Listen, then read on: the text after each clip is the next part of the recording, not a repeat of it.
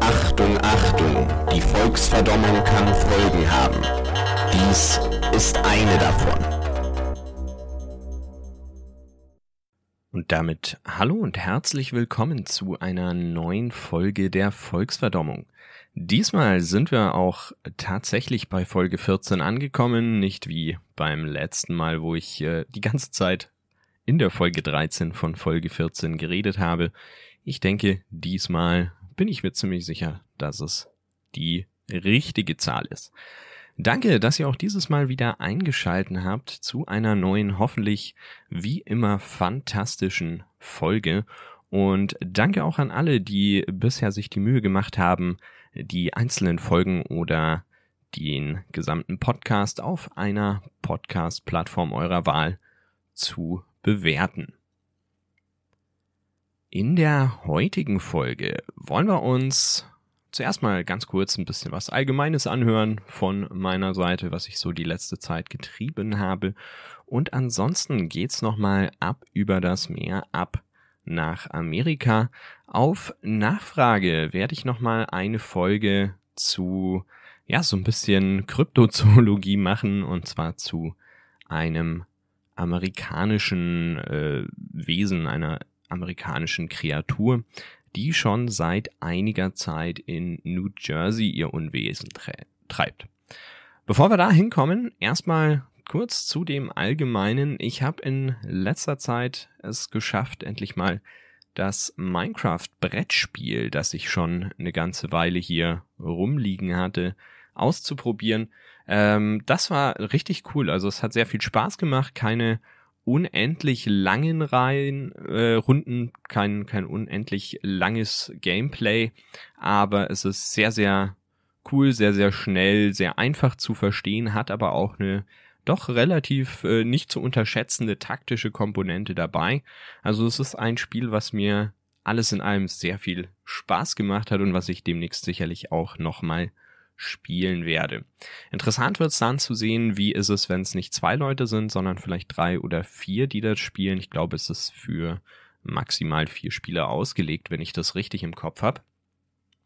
Ansonsten auch ähm, aus der Reihe der Brettspiele sozusagen haben wir äh, noch einen Kickstarter, den ich vor Ewigkeiten mal mitfinanziert habe. Ich hatte den quasi schon wieder vergessen. Da kam vor kurzem Neuigkeiten, da kam die Aufforderung, die letzten Eingaben zu machen für den Versand. Ich habe äh, einen Kickstarter mitgemacht für ein Skyrim-Brettspiel. Also ich habe äh, Skyrim erneut gekauft.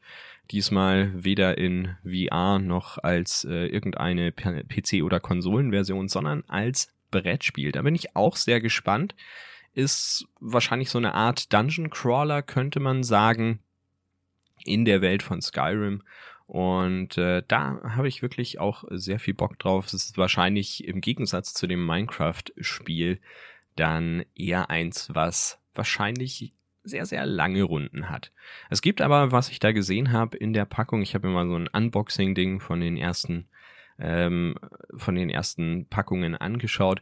Es gibt anscheinend so Safe-Boxen, also Boxen, in die man quasi seinen aktuellen Spielstand in Anführungszeichen packen kann um dann zu wissen, wie es beim nächsten Mal weitergeht. Dann habe ich mir vor ein paar Tagen auf Rocket Beans das Pen and Paper zu Ultracore angeschaut. Vierter Teil war das inzwischen. Das war auch ähm, sehr witzig, sich das anzuhören, sich das wieder anzuschauen. Ähm, vor allem finde ich die Welt von Ultracore, die sich der Hauge da ausgedacht hat, ziemlich grandios. Ähm, diese ja Sci-Fi-Dino-Kombination mit allen möglichen anderen Sachen sind, äh, ist einfach eine fantastische Welt. Es hat auch relativ, sagen wir mal, glaubwürdige Hintergründe und so weiter. Also ich finde das eine sehr, sehr gelungene, coole Pen-and-Paper-Welt in der sie sich da bewegen. Da wird äh, ja auch gerade an einem Computerspiel, so einem, so einem Sandbox-Spiel gearbeitet, an einem PC-Spiel. Da habe ich auch Bock drauf, da freue ich mich auch. Ich habe letztens mal wieder auf die Seite geschaut. Ähm, das ist wohl für den Early Access in 2023 angedacht, also auch gar nicht mehr allzu lange hin. Da bin ich dann auch mal sehr gespannt, was dabei rauskommt.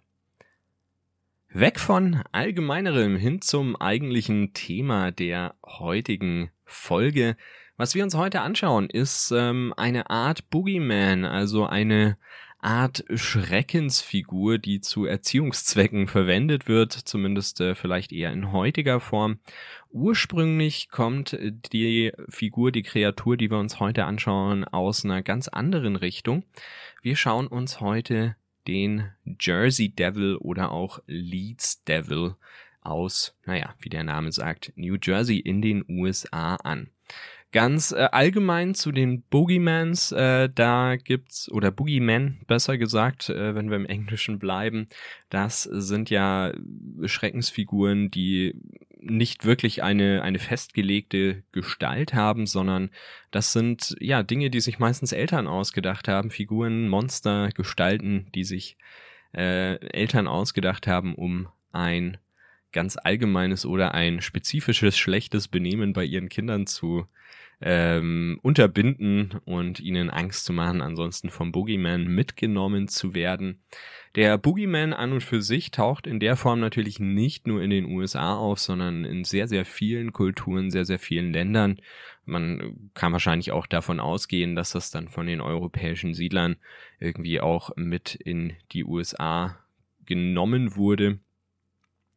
Ähm, unter anderem in der deutschen Folklore findet man das tatsächlich auch. Äh, da gibt es einige, viele, unter anderem zum Beispiel den Butzemann, was wahrscheinlich so die direkteste Übersetzung vom Boogeyman wäre. Der Butzemann ist ja so ein, so ein kleiner Gnom, der auch, äh, ja, glaube ich, Kinder entführt, Kinder mitnimmt. Oder auch äh, der schwarze Mann. Ähm, da geht's jetzt nicht um die Hautfarbe, sondern um ein böses Wesen, das im Dunkeln unter den Betten lauert und böse Kinder verschleppt, die sich nicht an das halten, was ihre Eltern so von sich geben. Da kommt auch das äh, Kinderspiel, das Fangenspiel, wer hat Angst vorm schwarzen Mann anscheinend ursprünglich her. Ich habe aber absolut nichts dagegen, dass das, äh, weil das natürlich in unserem Sprachgebrauch inzwischen auch eher eine rassistische Prägung hat auch wenn es ursprünglich nicht daherkommt. Aber inzwischen ist es, glaube ich, ausgetauscht durch der weiße Hai oder so. Wer hat Angst vorm weißen Hai, wenn ich das richtig im Kopf habe? Der Boogeyman ist natürlich auch in der Popkultur und auch in der Fantasy eine viel verwendete Trope, eine, eine Figur, die äh, da häufig vorkommt. Denn der Boogeyman ist natürlich auch sehr, sehr dankbar, eine sehr, sehr dankbare Gestalt, ähm, um sie in irgendwelchen Geschichten relativ ja, konfliktfrei zu eigentlichen Erzählungen oder so unterzubringen, weil der eben nicht genau definiert ist und dementsprechend jeder natürlich seine eigene Vorstellung von dieser Figur damit reinbringen kann. Der Boogeyman oder die Figur, die Kreatur, das Monster, das wir uns heute anschauen, heißt Jersey Devil. Da gibt es eine Art Volkslegende, Volkssage. Und zwar besagt die, es gibt natürlich sehr, sehr, sehr viele Versionen von dieser Sage, dass äh, 1735 in einem kleinen Ort namens Pine Barrens, das ist äh, ein Ortsteil oder ein Gebiet in New Jersey eine wahrscheinlich Jane Leeds genannte Dame, äh, Mother Leeds wird sie in der Sage sehr oft genannt, zwölf Kinder geboren hat und also nicht äh, 35 alleine, sondern in den Jahren davor, aber 1735 wurde sie dann zum 13. Mal schwanger, wollte sie offensichtlich nicht, war ihr nicht so recht, dass sie jetzt noch so ein 13. Kind bekommt und hat dieses Kind Daden vor der Geburt äh, verflucht. Ja, sie wollte wohl wirklich sehr genau bei zwölf Kindern aufhören. Und äh, in manchen Versionen ist Mother Leeds auch als Hexe dargestellt und in manchen Versionen wird der Vater ähm, als äh, der Teufel persönlich beschrieben. Äh, Tatsache ist, dass das Kind als normales Kind äh, geboren wird, aber sich direkt nach der Geburt dann in den Jersey Devil oder den Leeds Devil verwandelt in eine Kreatur mit einem Ziegenkopf mit Fledermausflügeln, mit zwei Pferdehufen, geht auf zwei Beinen, anscheinend der Rest Arme dann, und einem gespaltenen Schwanz. Äh, in der Sage, in der Legende, in der Geschichte geht es dann, äh, wird so erzählt, dass Mother Leeds, das äh, 13. Kind, also den Jersey Devil, inmitten einiger Freunde und Verwandte quasi, die sich auch im Haus aufhalten, gebiert, äh, gebärt und ähm, der Jersey Devil dann nach der Geburt und nach der Verwandlung erstmal alle Anwesenden einmal mit seinem gespaltenen Schwanz haut. In manchen Versionen tötet er auch ein paar Mitglieder der Leeds-Familie und entkommt dann wahlweise durch die offene Tür oder durch den Schornstein. Seitdem äh, gab es dann immer wieder Sichtungen vom Jersey Devil, teilweise auch 200 Jahre später noch, also bis ins 19. Jahr, äh, bis ins 20. Jahrhundert rein. Äh, es gab immer wieder Zeitungsartikel, die darüber geschrieben wurden. Ähm, es werden wurde von angegriffenen, gerissenen Tieren berichtet. Angeblich hat der Jersey Devil auch einige Kinder äh, entführt, getötet oder ähnliches. Also er treibt seitdem in Pine Barrens, das ist ähm, auch so ein Waldgebiet da direkt. Dort treibt er wohl seine Schandtaten, sein Unwesen.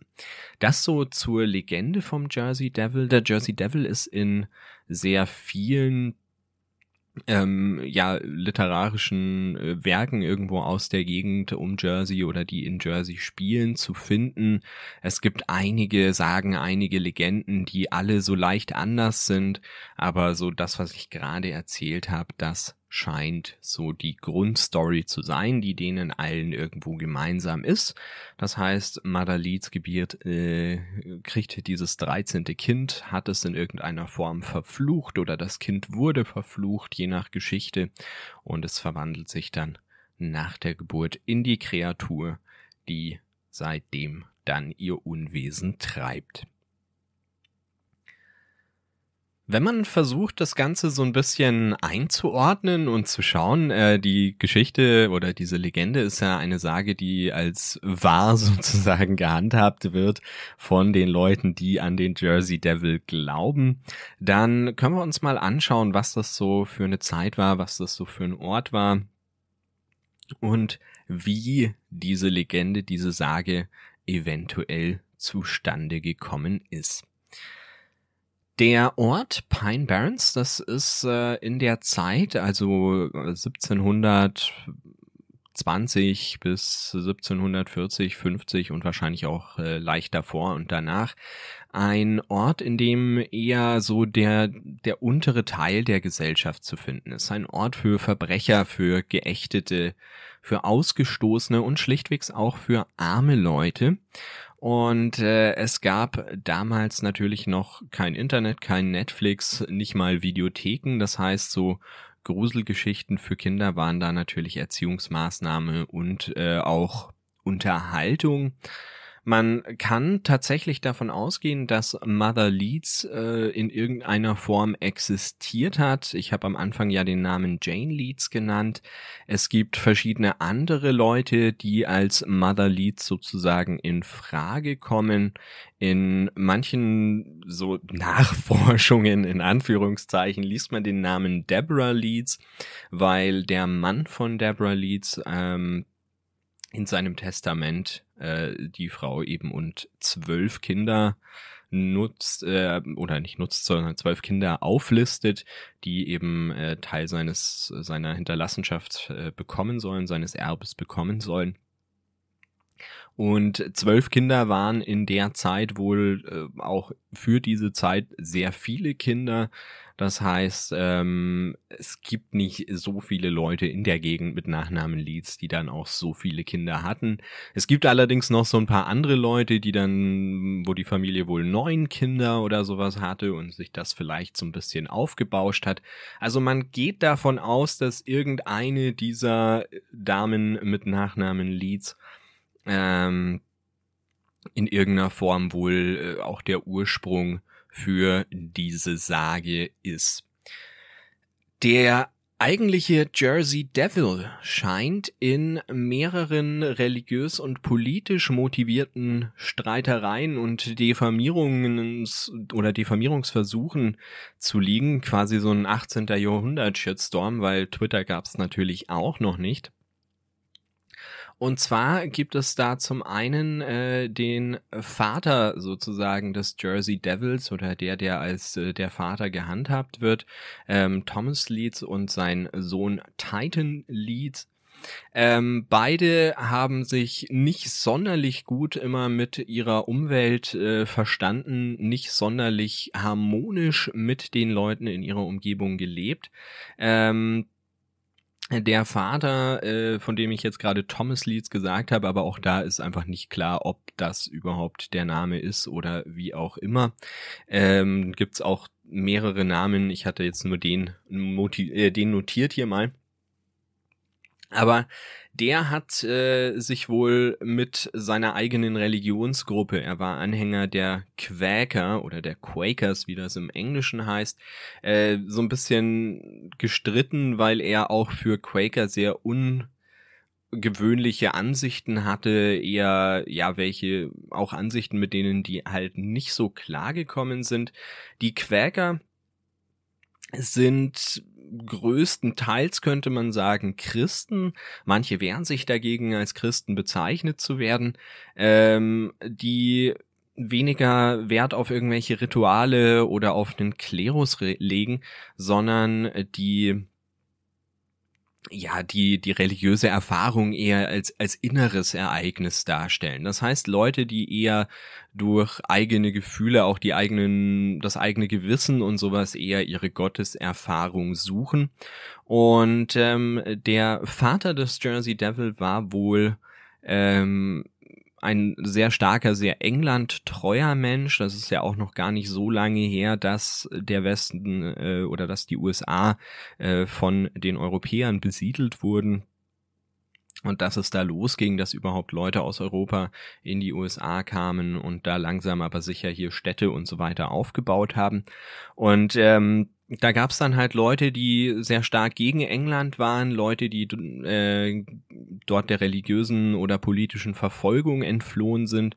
Und es gab natürlich die, die dann sehr England treu waren. Also nicht nur im politischen und im religiösen, sondern auch noch quasi in der, in der Treue, in der Loyalität, äh, wem gegenüber ist man, fühlt man sich mehr verbunden, gab's da sehr viele Konflikte in den USA, die damals ja wahrscheinlich noch gar nicht äh, die USA so wirklich waren oder in der aktuellen vollständigen Form waren.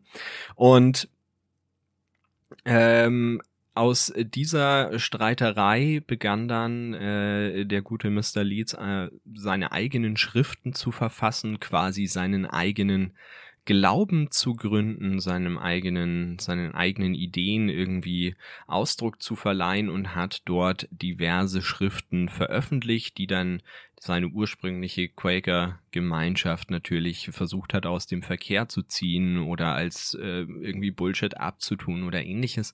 Und auf die Weise haben sie sich dann quasi in irgendeiner Form gestritten und ähm, es war durchaus üblich, dass man so seine politischen oder anderweitig äh, religiösen Widersacher halt eben als Monster bezeichnet hat. Äh, der Sohn von äh, Mr. Leeds, äh, ein Titan Leeds, hat dann die Schriften seines Vaters übernommen, hat die quasi nochmal so ein bisschen ähm, auch mit einem eigenen äh, Dreh versehen, hat zum Beispiel dafür gesorgt, dass die mit dem Familienwappen der Leads, auf dem wohl ähm, irgendwelche äh, Sagengestalten auch abgebildet waren, ähm, mit auf das auf das Cover gedruckt und das ähm, ja diese Sagengestalt aus dem Familienwappen scheint wohl auch so der ursprünglichen Gestalt des Jersey Devils schon so ein bisschen ähnlich zu sein. Und so hat sich das halt weiter hochgeschaukelt. Äh, Titan Leeds hat sich dann anscheinend auch noch mit Benjamin Franklin in irgendeiner Form angelegt, äh, da dann allerdings eher politisch. Und das wurde, er wurde dann zeitweise von Benjamin Franklin totgesagt. Also Benjamin Franklin hat behauptet, der wäre gestorben und wäre jetzt als Geist wieder auferstanden, um ihn zu ärgern, so ungefähr. Und aus diesen gegenseitigen Vorwürfen, Hochschaukelungen, diversen teils religiösen, teils politisch motivierten Schriften hat sich dann die Sage des Jersey Devils sozusagen ähm, ja herausgebildet. Was davon jetzt alles so tatsächlich wirklich passiert ist, wer jetzt da mit wem gestritten hat, wer der eigentliche Ursprung ist, das lässt sich heute nur noch sehr, sehr schwer sagen. Es gibt einige Leute, die sich da stark mit beschäftigt haben einige Leute, die da einiges ausprobiert haben äh, oder ja nachgeforscht haben, recherchiert haben, versucht haben, sämtliche Leads aus der Gegend zu finden, ähm, sämtliche Schriftstücke und so weiter zu finden. Und es gibt einfach sehr, sehr viele ähm, Anhaltspunkte, die sich dann teils auch wieder widersprechen. Also, dass äh, aus der gerade erzählten Leeds-Familie der Jersey Devil entstanden ist, ist zum Beispiel absolut unwahrscheinlich, ähm, dass das in, in Realität so war. Zumindest denn der äh, gute Vater ist 1720 gestorben und der Legende nach ist ja der Jersey Devil erst 1735 auf die Welt gekommen. Das wäre dann eine sehr, sehr lange Schwangerschaft von Mother Leeds und insofern ja eher unwahrscheinlich auch, wenn das Kind verflucht war.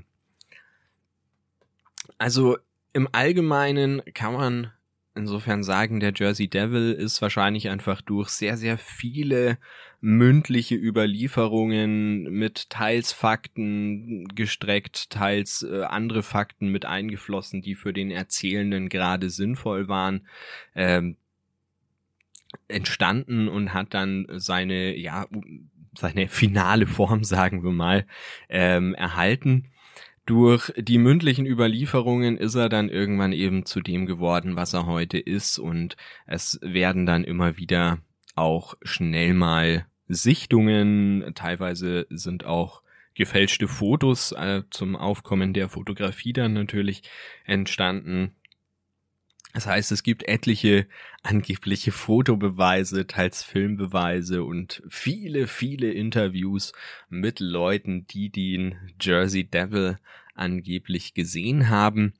In der heutigen Zeit würde ich sagen, haben wir auch äh, wieder sehr viele Sichtungen des Jersey Devils, denn der ist heute in weniger bedrohlicher Form als Maskottchen des New Jersey Eishockey Teams unterwegs, den New Jersey Devils. Und die haben natürlich den Jersey Devil allerdings eher wie so den klassischen Teufel mit roter Haut und äh, zwei Hörnern und sowas dargestellt als Maskottchen auch drin. Damit bin ich heute auch schon am Ende einer sehr, sehr kurzen Folge angekommen.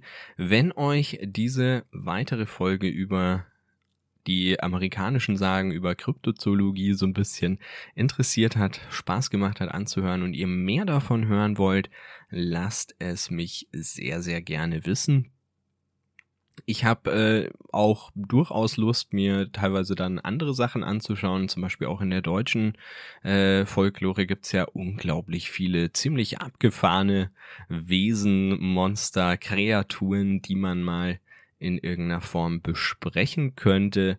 Ähm, was ich jetzt für diese Folge nicht mehr ganz so stark recherchiert habe, ist, wo der Jersey Devil überall vorkommt.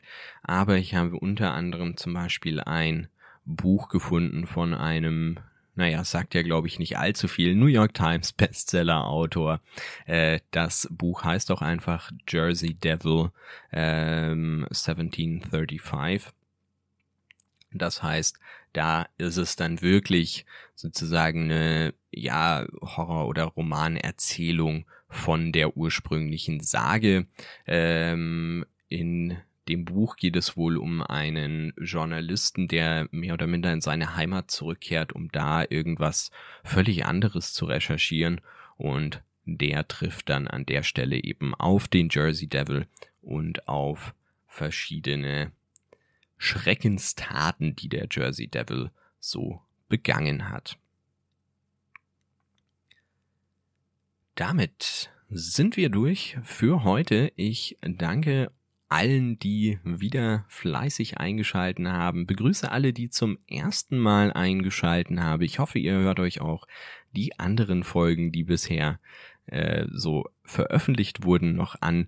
Und wenn es euch gefallen hat, lasst mir gerne ein kleines Feedback da oder meldet euch mit Themenvorschlägen, natürlich auch gerne mit Kritik, entweder per E-Mail unter volksverdommung at gmail.com oder über den Twitter-Handle at Volksverdommung.